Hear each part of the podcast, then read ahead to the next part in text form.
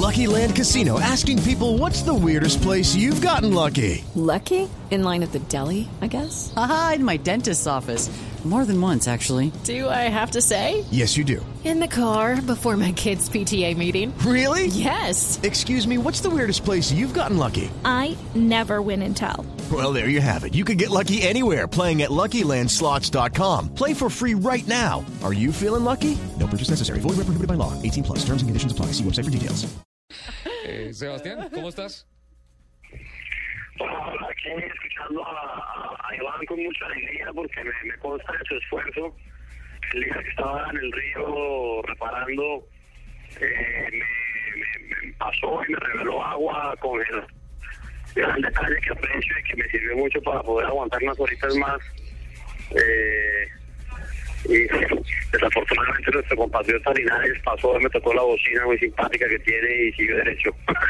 Así que, buena voz y buena onda para Iván porque, porque de verdad, cuando me lo encontré en el río, que estaba todavía muy en como en la del especial, ya era bastante cogido el día, adelante el reloj y, y, y, y mucho que ha podido terminar.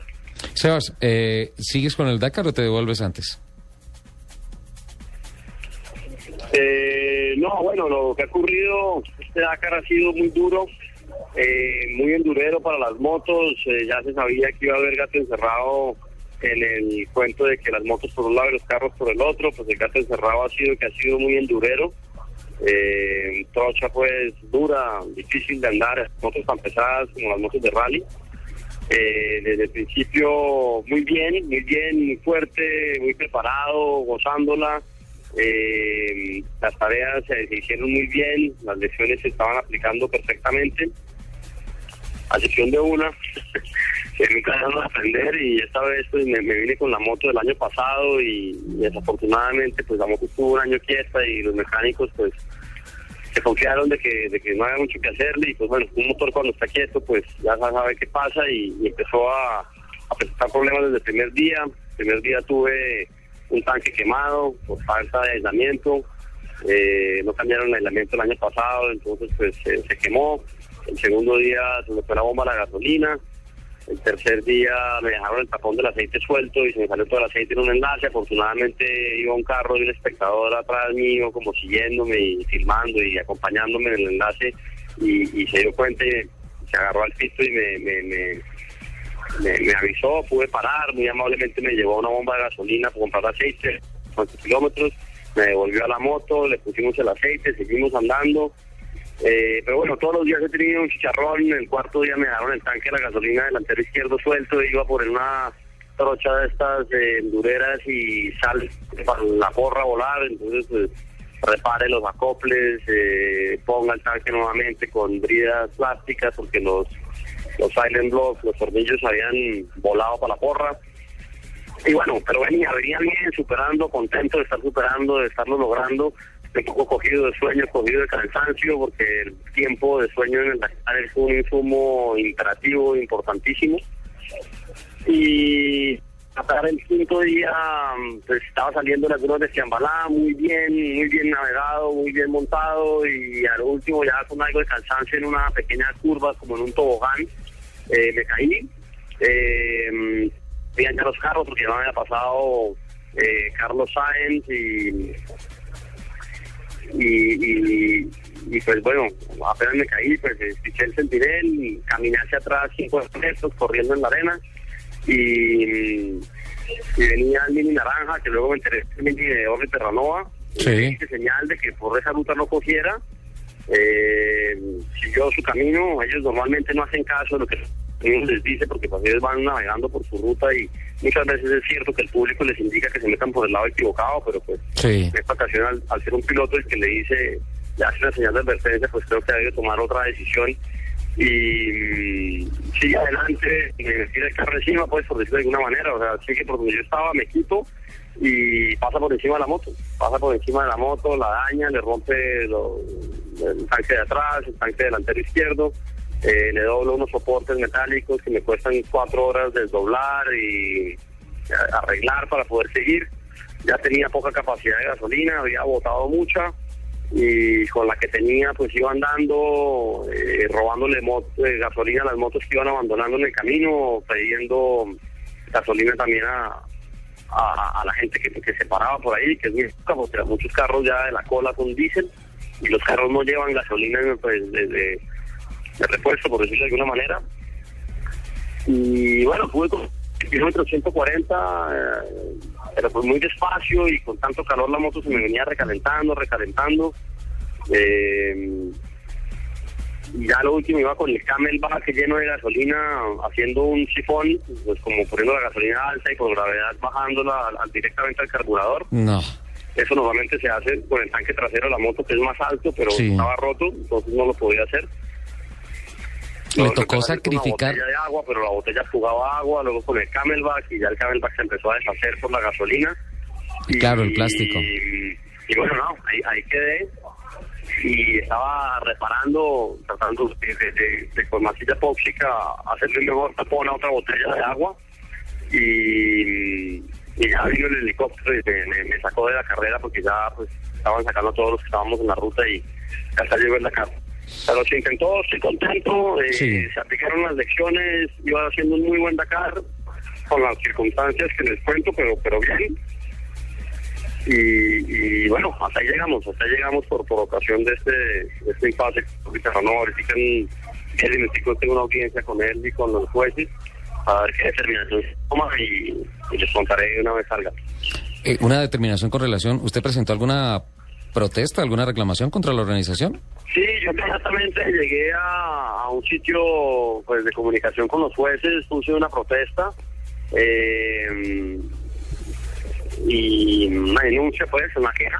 Sí. Y, y pues están veremos para él su descalificación, una penalización. Y yo pues en este punto ya con la cara por fuera, pues lo que quiero es que me dé una compensación económica por la moto, porque pues él no puede poner el Dakar, nadie puede poner el Dakar de sí sobre el del otro, ¿no? Claro. Claro, Uno ¿no? puede pasarle por encima a alguien. Yo entiendo que él es un piloto profesional, el cual admiro y es uno de mis ídolos, pues, eh, es un piloto de punta, pero, pero, pero aún así, pues no puede pasarle por encima Pero- a- al Dakar de otra persona, ¿no? Yo, Podrá ser muy profesional y podrá ser de punta, pero que respete, hola. sí. Sí, no, y pues está juego mucho en la vida de uno, ¿no? No puede estar con la moto y si él no hace caso a la señal, pues eh, pasa por encima, ¿no? Claro, Eh, claro. Por un lado, por otro lado, pues mis patrocinadores y yo con deuda y mucho esfuerzo y ahorro, eh, puesto un nivel importante en este tema y, y- y, pues en un instante él lo atropelló, ¿no? Sí, es un poco claro. fuerte y nada, me revuelve un poco los sentimientos, pero pero bueno, así es el Dakar, como dicen aquí, todos se justificaban diciendo así es el Dakar. Eh, vamos a ver qué pasa. El último, aquí, el sombrero, me encantaría poder tener una compensación económica para poder tener una base para el siguiente año volver a intentarlo y, y espero que mis patrocinadores me, den una mano para, para sacar adelante el proyecto porque, porque de verdad que lo vamos a lograr. Sí, sí, seguro. Ahora, este año queda del 2013 al 2014. Más kilómetros, más aprendizaje, eh, más experiencia en la pista y fuera de ella y, y especialmente eh, la convicción de que, de que la evolución tiene que seguir ahí. Es cierto, muchas personas dicen así es el Dakar y esa es una excusa, pero no, no, realmente hay unas condiciones, hay unas condiciones humanas que están por encima de lo que es el resultado en una etapa, el resultado en una competencia y, y eso se tiene que respetar porque es tan respetable el Dakar de Terranova como el de cualquiera de los participantes que están allí. De todas formas, Sebas, desde siempre nuestra admiración nuestro orgullo. Gracias por lo que hace por Colombia y el veto en Blue Radio ya se lo levantamos. Muchísimas gracias. Eso acompañarlos pronto, al contarles detalles, hay muchas anécdotas que contar. Sí. Eh, Hernández que murió había dormido pues junto a mí el día del maratón, hemos hecho una amistad, ha contado de, de, de sus experiencias, era una persona con cinco Dakares encima en motos, eh, seis en asistencia, era un Dakariano total, el tipo corría en el trofeo más del moto, que es la gente que se hace su propia mecánica, era un gladiador total, no sé qué habrá pasado, eh, supe que murió tres kilómetros adelante de donde yo estaba, eh, me supo muy mal, eh, bueno, han habido muchas anécdotas de ha estado muy mítico y muy fuerte humanamente eh, en muchos sentidos han habido unos accidentes increíbles, ha habido periodistas muertos, en fin, ha, estado muy, muy, muy místico, muy, muy, muy fuerte en Dakar en todo el sentido, eh, se están revaluando y replanteando muchas cosas, Chile de presta puestos atrás, Chaleco López que era una promesa, tuvo un accidente bárbaro, que tengo, que te mando una foto a tu WhatsApp de la moto de cómo quedó. Sí. Eh, fin, han pasado una cantidad de cosas muy fuertes. El año pasado dicen que fue fácil. Eh, entonces este año le metí al tema y ya pues, las estadísticas están al revés y la gente está un poco tocada al respecto porque es el día 6 y, y ya hay más de la mitad de los competidores por fuera. El año pasado terminaron más de la mitad en la categoría de motos. Entonces, nada, pues a los colombianos que siguen, a Hoyos que va conmigo en el equipo, eh, muy bien, es unas cosas súper bien, eh, un titán, un gladiador total, guerrero a morir, tenido un par de días de deshidratación, pero la sacaba adelante. Eh, un par de personas del equipo también durmieron en la montaña a 4.000 metros de altura una noche. Bueno, la vaina ha estado loca, loca, Sí. loca, pero bueno, para para temas duros, gente dura, y aquí estamos muchos como mostrando la, la caña y, el empeño y la perseverancia y, y bueno, sacar para adelante el tricolor y, hacer un papel acá ético y responsable. Perfecto, Sebastián. Muchísimas gracias por tu tiempo. Ánimo. eh, las conclusiones siempre son positivas y, y acá lo esperamos con los brazos abiertos. Voy a desembolsar un poquito mis dotes de abogado y voy a, a entenderme aquí con, con, con la audiencia y les cuento cómo va. Perfecto. Estamos pendientes. Vale, chao, gracias.